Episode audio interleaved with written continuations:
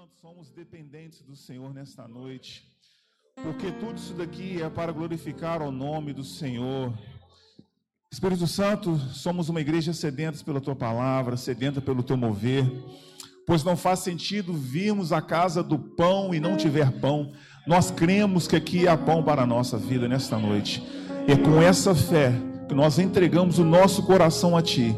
Faça a tua obra, o teu mover em nosso meio, em o nome de Jesus. Amém e amém. Graças a Deus. Pode se assentar, irmãos.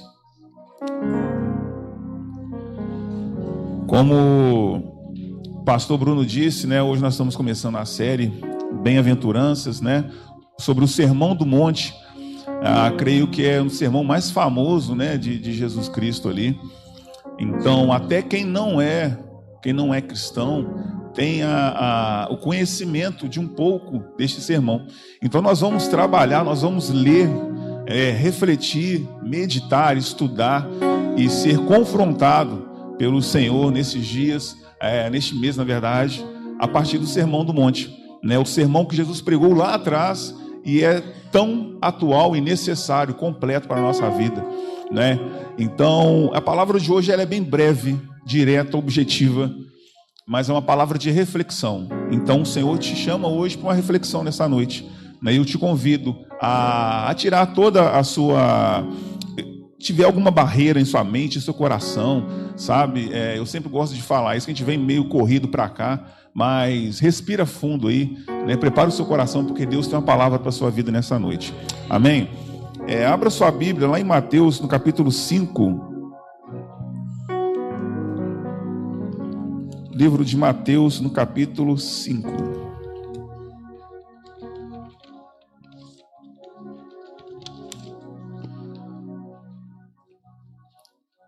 Evangelho segundo escreveu Mateus. Acharam e amém? Nós temos algumas versões aqui. Eu vou ler talvez uma versão diferente da sua. Mas acompanhe a leitura. Nós chegamos no capítulo 5, então no capítulo 4 ali, no livro de Mateus, Jesus é tentado, né? E ele é, foi tentado ah, após o batismo, ele é batizado, é tentado, então ele passa pela tentação e aí, logo em seguida ele já começa seu ministério, seu ministério. E após ali, logo no começo, ele começa a pregar o sermão do monte. E no capítulo 5, a partir do versículo 1, diz assim: e Jesus, vendo a multidão, subiu ao monte e, assentando-se, aproximaram-se dele os seus discípulos. E, abrindo a sua boca, os ensinava, dizendo: Bem-aventurados os pobres em espírito, porque deles é o reino dos céus. Bem-aventurados os que choram, porque eles serão consolados. Bem-aventurados os mansos, porque eles herdarão a terra. Bem-aventurados os que têm fome e sede de justiça, porque eles serão fartos. Bem-aventurados os misericordiosos, porque eles alcançarão misericórdia. Bem-aventurados os limpos de coração, porque eles verão a Deus. Bem-aventurados os pacificadores, porque eles serão chamados filhos de Deus. Bem-aventurados os que sofrem perseguição por causa da justiça, porque deles é o reino dos céus. Bem-aventurados sois vós, quando vos injuriarem e perseguirem, e mentindo disserem todo mal contra vós por minha causa. Exultai e alegrai-vos, porque é grande o vosso galardão nos céus, porque assim perseguiram os profetas que foram antes de vós. Amém. Então, o sermão de Jesus continua. Só que ele começa, logo no sermão, dizendo: Bem-aventurados sois vós. E aí ele vai completando: vocês são felizes porque, ou vocês são felizes, pois, quando. Então Jesus começa o sermão já declarando que nós, né, aqueles que se enquadram aqui no perfil, é, o segundo Jesus vai qualificando, somos felizes já. E isso nos confronta quando nós servimos a Deus e estamos aqui declarando que o Senhor é Deus, só Ele é nosso Deus e nós vivemos uma vida fora da graça, né, para não dizer uma vida desgraçada, no sentido de né, fora da graça. A gente vive uma vida infeliz, uma vida angustiada, angustiante, uma vida triste, mesmo servindo a Deus. E Jesus fala: ó, vocês são bem-aventurados. Bem-aventurados é o quê? Felizes. Vocês são felizes, né? Eu acho que eu não, não vi a versão a NVT que estava aqui felizes, né? Felizes. Algumas versões vão dizer abençoados. A minha diz a bem-aventurados. Vocês são felizes. Então ele fala: vocês são felizes porque vocês são felizes quando vocês são felizes. É interessante a gente pensar nesse sermão do monte, porque alguns estudos, alguns teólogos, que eles vão fazer o paralelo, a comparação entre Jesus e Moisés a partir desse sermão. Porque aqui vai falar, não, e Jesus vendo a multidão subiu a um monte. Então, Mateus, no livro de Mateus, ele vai traçar alguns um, um, paralelo algumas vezes entre Jesus e Moisés. É interessante a gente pensar que Moisés ele libertou, ele libertou o povo do Egito, né? Ele libertou aquele que era cativo, foi liberto, mas era um cativeiro uh, terreno, político, né? E Jesus vem, ele nos liberta espiritualmente. Então, muitas das vezes, essa nossa angústia, essa nossa tristeza, esse nosso peso é espiritual é pelo fato de não entender como que de fato é a vida. E Jesus já nos diz que ele veio para nos dar vida, e vida em abundância. Só que às vezes nós vemos para cá, nós entendemos completamente errado o que é o reino de Deus. Porque o reino de Deus ele é de ponta cabeça. O reino de Deus ele não anda conforme anda, anda este mundo. E não é de se assustar da gente pensar que mesmo nós estamos servindo a Deus, eu, eu, vou sempre bater nessa tecla, porque essa palavra é para nós. Essa palavra não é para quem é, é, também é, obviamente, mas essa palavra é para você que está aqui nessa noite.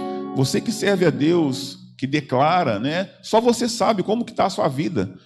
Quando você entra no banho, né? Você vai deixar aquela água quente cair. Só Deus sabe como está o seu coração lá. Só Deus sabe, tem, só Deus tem visto o seu choro, né, tem ouvido o suspiro do seu coração. Às vezes a sua esposa não tem ouvido, não tem visto, não tem ouvido. O seu marido não está sabendo as angústias que está passando pelo seu coração, mas o Senhor sabe. Tantos jovens, pessoas novas que olham para nós, dá aquele sorriso lindo, a gente acha que está tudo bem, mas o coração está amargurado. Então o Senhor vai nos tratar, começar a tratar nessa noite. E essa noite nós vamos falar sobre o versículo 3, especificamente sobre ele, que é: Bem-aventurados os pobres em espírito, porque deles é o reino dos céus. Felizes os pobres de espírito, pois o reino dos céus lhes pertence. Então nós começamos a perguntar, né? Então, um versículo curto, mas vamos lá. Bem-aventurados nós já vimos que é o quê? Felizes. Então, felizes, né? Ah, e a felicidade é tão, é tão, é algo tão valioso, né? Tão precioso no nosso dia. A gente é bombardeado na televisão, é, no, no YouTube, quando você abre lá, é sempre propaganda, fazendo o quê? Que você busque a felicidade. E ela vai te dando um monte de coisa, várias coisas aleatórias e superficiais, para quê? Para suprir essa carência que você tem para te fazer feliz. E nós cada vez mais consumimos, consumimos. Por quê? Porque há uma carência em nosso coração pela felicidade. Então Jesus começa o ministério falando: vocês já são felizes, vocês já estão completos quando vocês vivem dessa, dessa forma. Então, agora nós vamos ver o que é ser pobre de espírito. E aí entra em vários debates também teológicos que já teve. Alguns acreditavam que ser pobre de espírito está falando de fato da pobreza mesmo, a pessoa ser pobre é, financeiramente, recurso. Né? Então, temos aí vários é, teólogos até de renome né, que, que, que acreditavam muito nisso. Então, várias pessoas ali achavam que a nossa vida tinha que ser aquela vida de pobreza mesmo, de martírio, aquela vida doída. Quanto mais nós vivêssemos dessa forma, mais estaríamos glorificando a Deus. Só que a gente for parar para pensar, não faz muito sentido quando Jesus, ele é aquele que nos dá semente né, para semear. Jesus nos abençoa para quê? Para abençoarmos. Então nós vemos na Bíblia Jesus falando para ajudarmos os pobres, né? Sempre teremos pobres, mas Jesus não fala para ajudar os pobres.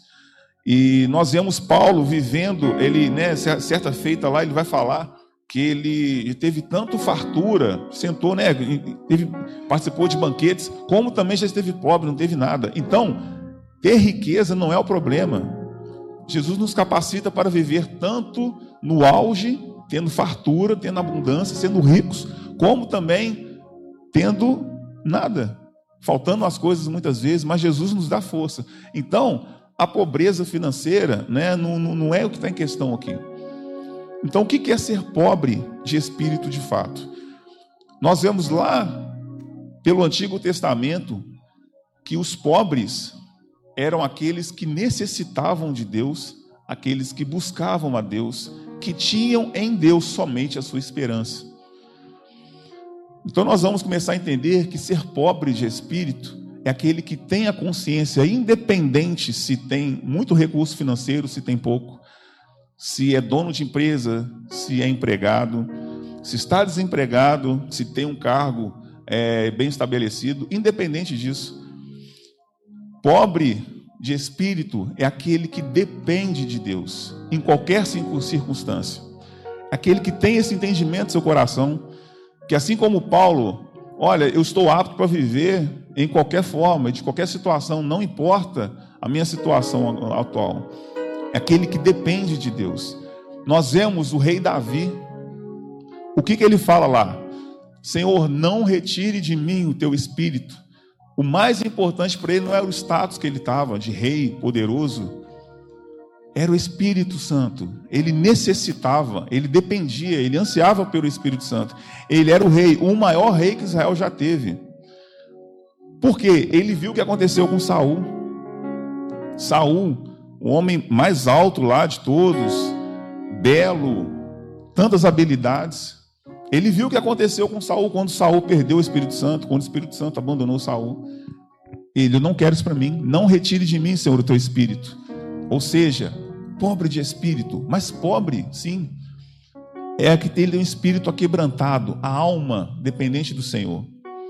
Então Jesus vai nos falar: bem-aventurados, bem-aventurados os pobres em espírito, porque deles é o reino dos céus. Bem-aventurado é você, meu irmão minha irmã, que tem no Senhor, que tem no Senhor a sua dependência, que depende da presença de Deus. Então, você que está aqui, eu quero dizer para você que a posição que o Senhor te colocou, e você às vezes se gloria dela, ela no dia de amanhã pode passar.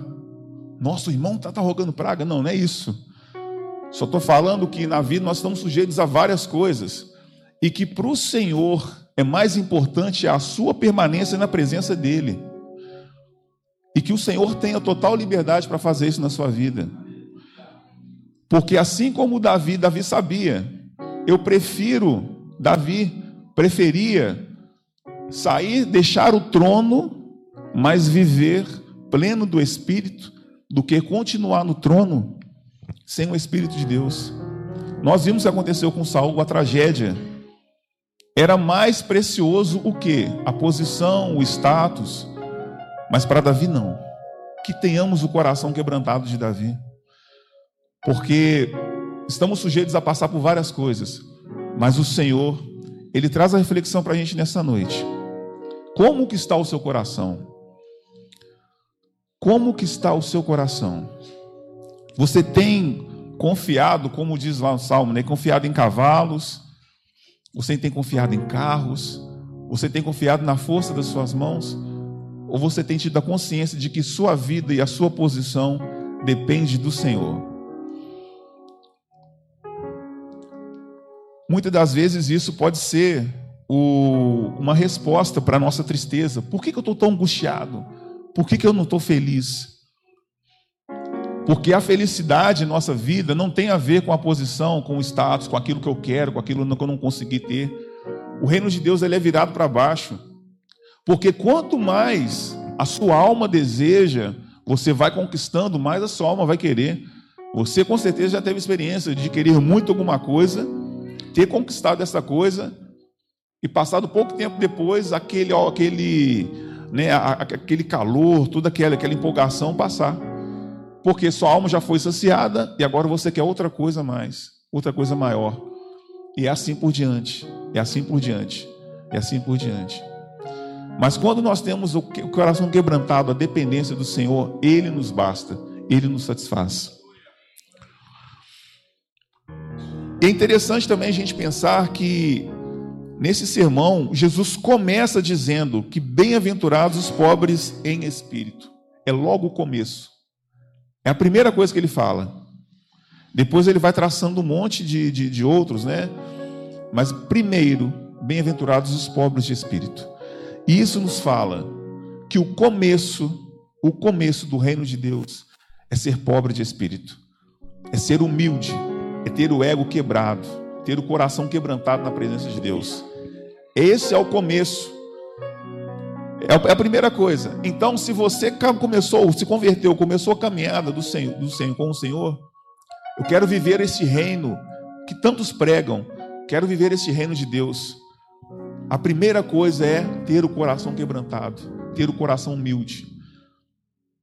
Nós encontramos no caminho tantas pessoas que após um culto a gente vem conversar, a gente vai conversar alguma coisa e essa pessoa ela está sempre querendo mostrar, é, sempre querendo mostrar alguma coisa, tirar algum tesouro do, do coração, sempre está querendo ter resposta para tudo, com o nariz um pouco empinado. Meu irmão, quebra o teu coração.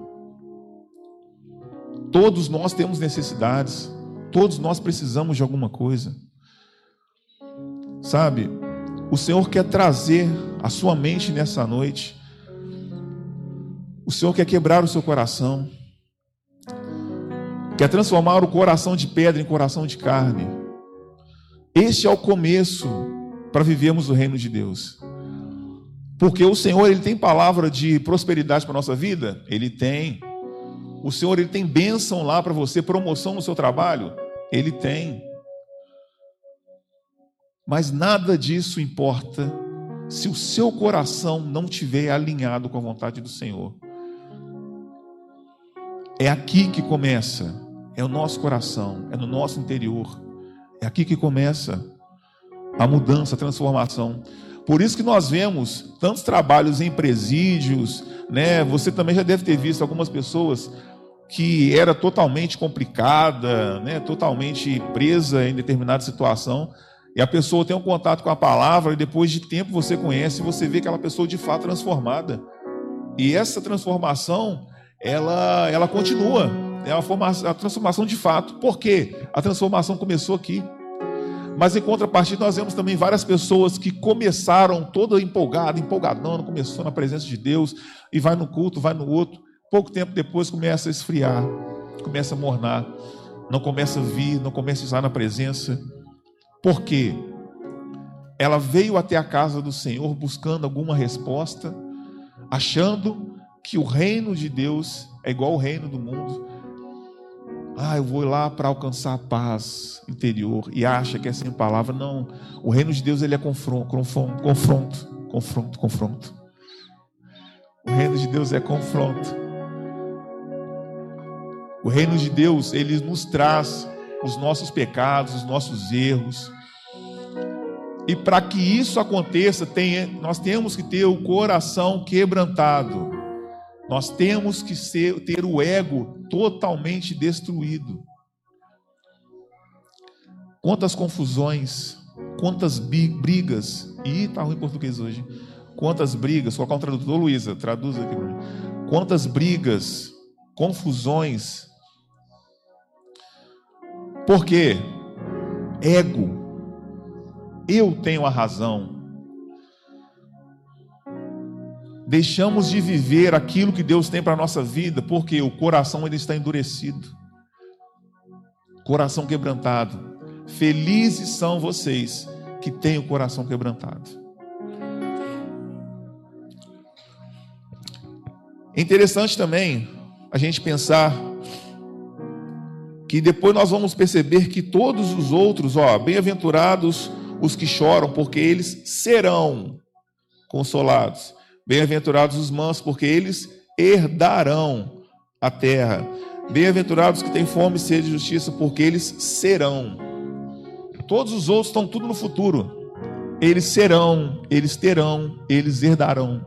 Só que quando fala no começo os pobres de espírito, ele fala: Bem-aventurados os pobres em espírito, porque deles é o reino dos céus. Não é algo no futuro, é no presente. O reino dos céus lhes pertence, conforme diz a NVT. O reino dos céus já lhe pertence. Já é. Já estamos vivendo, já estamos provando do reino dos céus. Não é no futuro. No futuro nós estaremos na glória, amém. Mas aqui na terra, nós viveremos o reino dos céus. Que maravilhosa graça e glória vivermos o reino dos céus na terra. O mundo caótico, em guerra, e nós gozamos do reino de Deus. Como que isso é, como isso é possível? Com o coração quebrantado. Beleza, Marcão, entendi. Que Jesus ele tem isso para nós, né? Que nós seríamos felizes se andarmos com o coração quebrantado. Mas como que eu faço para ter o coração quebrantado? É interior, meu irmão. Você sabe como. É luta. O Senhor tem ouvido a oração de você, sua oração. Porque às vezes a gente olha e a gente acha que a maioria ora é por um emprego, ora para alguma coisa material, mas não. A gente sabe que lá no profundo, a oração de muitos, e o Senhor sabe que a oração de muitos dos que estão aqui é clamando por felicidade. Muitos vieram aqui nessa noite. Muitos vieram aqui nessa noite buscar do Senhor resposta para a infelicidade, conflitos. E é com você que o Senhor está falando nessa noite, você sabe. Eu não sei. Estou conhecendo mal, mal minha vida. Bobear Lu sabe mais da minha vida do que eu. Conhecendo mal, mal minha vida. Mas o Senhor sabe o que você tem buscado. Como que está o seu coração. E às vezes Deus faz né, um culto, a palavra é para cada um realmente. Mas às vezes na reunião a gente vê uma pessoa ou duas que são profundamente confrontadas pelo Senhor. E é você, é essa sua oração que o Senhor tem respondido nessa noite. Quebre o seu coração. A partir do momento que você quebrar o seu coração, se entregar de fato para o Senhor, Ele tomará conta da sua vida. Enquanto você estiver com as rédeas nas mãos, com o volante nas mãos, achando que você sabe de tudo.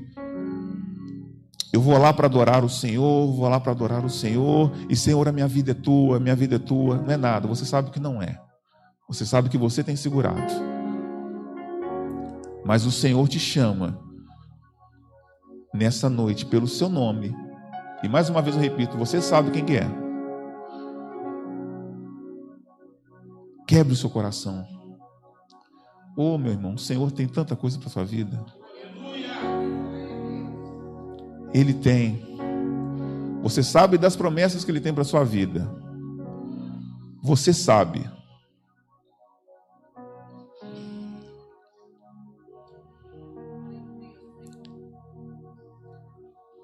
Ele te chama nessa noite. Se coloca de pé.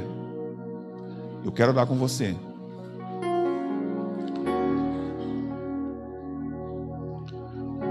Você não precisa continuar vivendo essa vida, porque Deus, Jesus morreu na cruz não é para você viver essa vida. Entrega o teu caminho ao Senhor. Quebre o teu coração. Porque você é bem-aventurado, você é bem-aventurada. Não acredite nas mentiras que Satanás tem colocado em sua mente. Feche os teus olhos. Pai, o Senhor tem colocado aqui nessa, neste lugar estas pessoas, ó Deus, que vieram aqui, às vezes achando que seria uma noite que cantariam uma música, duas, e que seria um momento para sentir uma paz e voltar para casa do mesmo mesma forma. Mas o Senhor nessa noite marcou essa noite para transformar a vida dessa pessoa. Ó Deus, tome a tua igreja em tuas mãos, ó Pai. Faça a tua obra, o teu mover. Ó Deus, tantos corações aqui, Pai, que precisam ser quebrados. Não sou eu, não sou eu, não é pela força de argumento nenhum, Deus, mas pelo Senhor Espírito Santo. É o Senhor quem transforma, é o Senhor quem restaura, é o Senhor quem liberta. Por isso eu oro, em o nome de Jesus, entre na vida daqueles que necessitam, Senhor, de ser transformados por Ti. Faça a Tua obra, meu Pai, na vida dessas pessoas, ó oh Deus. Meu Pai, não faz sentido virmos à casa do pão e não ter pão. Não faz sentido, oh Pai, virmos um culto como esse, crendo que a Tua presença é manifesta, sendo que não há manifestação da glória e do poder do Senhor. Ó oh Pai, se aqui quem necessita de cura, que seja derramado uma unção de cura nesta noite em nome de Jesus, seja curado. Meu Pai, pessoas que precisam de respostas no emprego amanhã, que haja resposta em nome de Jesus. Se vieram pessoas aqui, ó Deus, buscando oração por pessoas que estão em casa, que lá seja curada em nome do Senhor Jesus. Ó Deus, se há pessoas aqui que ainda necessitam de uma resposta, ser com essas pessoas, ó Deus, e traga a resposta ao coração daqueles que assim necessitam. Meu Deus, em o nome de Jesus, porque nós cremos, nós cremos que o Senhor é poderoso e é capaz para nos surpreender. Portanto, surpreenda-nos, ó Deus, em nome de Jesus. Pai, muito obrigado por essa palavra. Muito obrigado, Senhor Jesus, porque o Senhor já declarou que nós somos bem-aventurados e nós cremos, nós tomamos posse dessa palavra, porque nós de fato somos felizes. Nós não precisamos, ó Deus, de motivações externas para sermos felizes, porque o Senhor já declarou. E se o Senhor declarou, meu Pai, é porque de fato nós somos felizes. Nós somos bem-aventurados. Porque o nosso coração, meu Pai, é do Senhor. Faça o teu mover a tua obra em nosso meio, Senhor.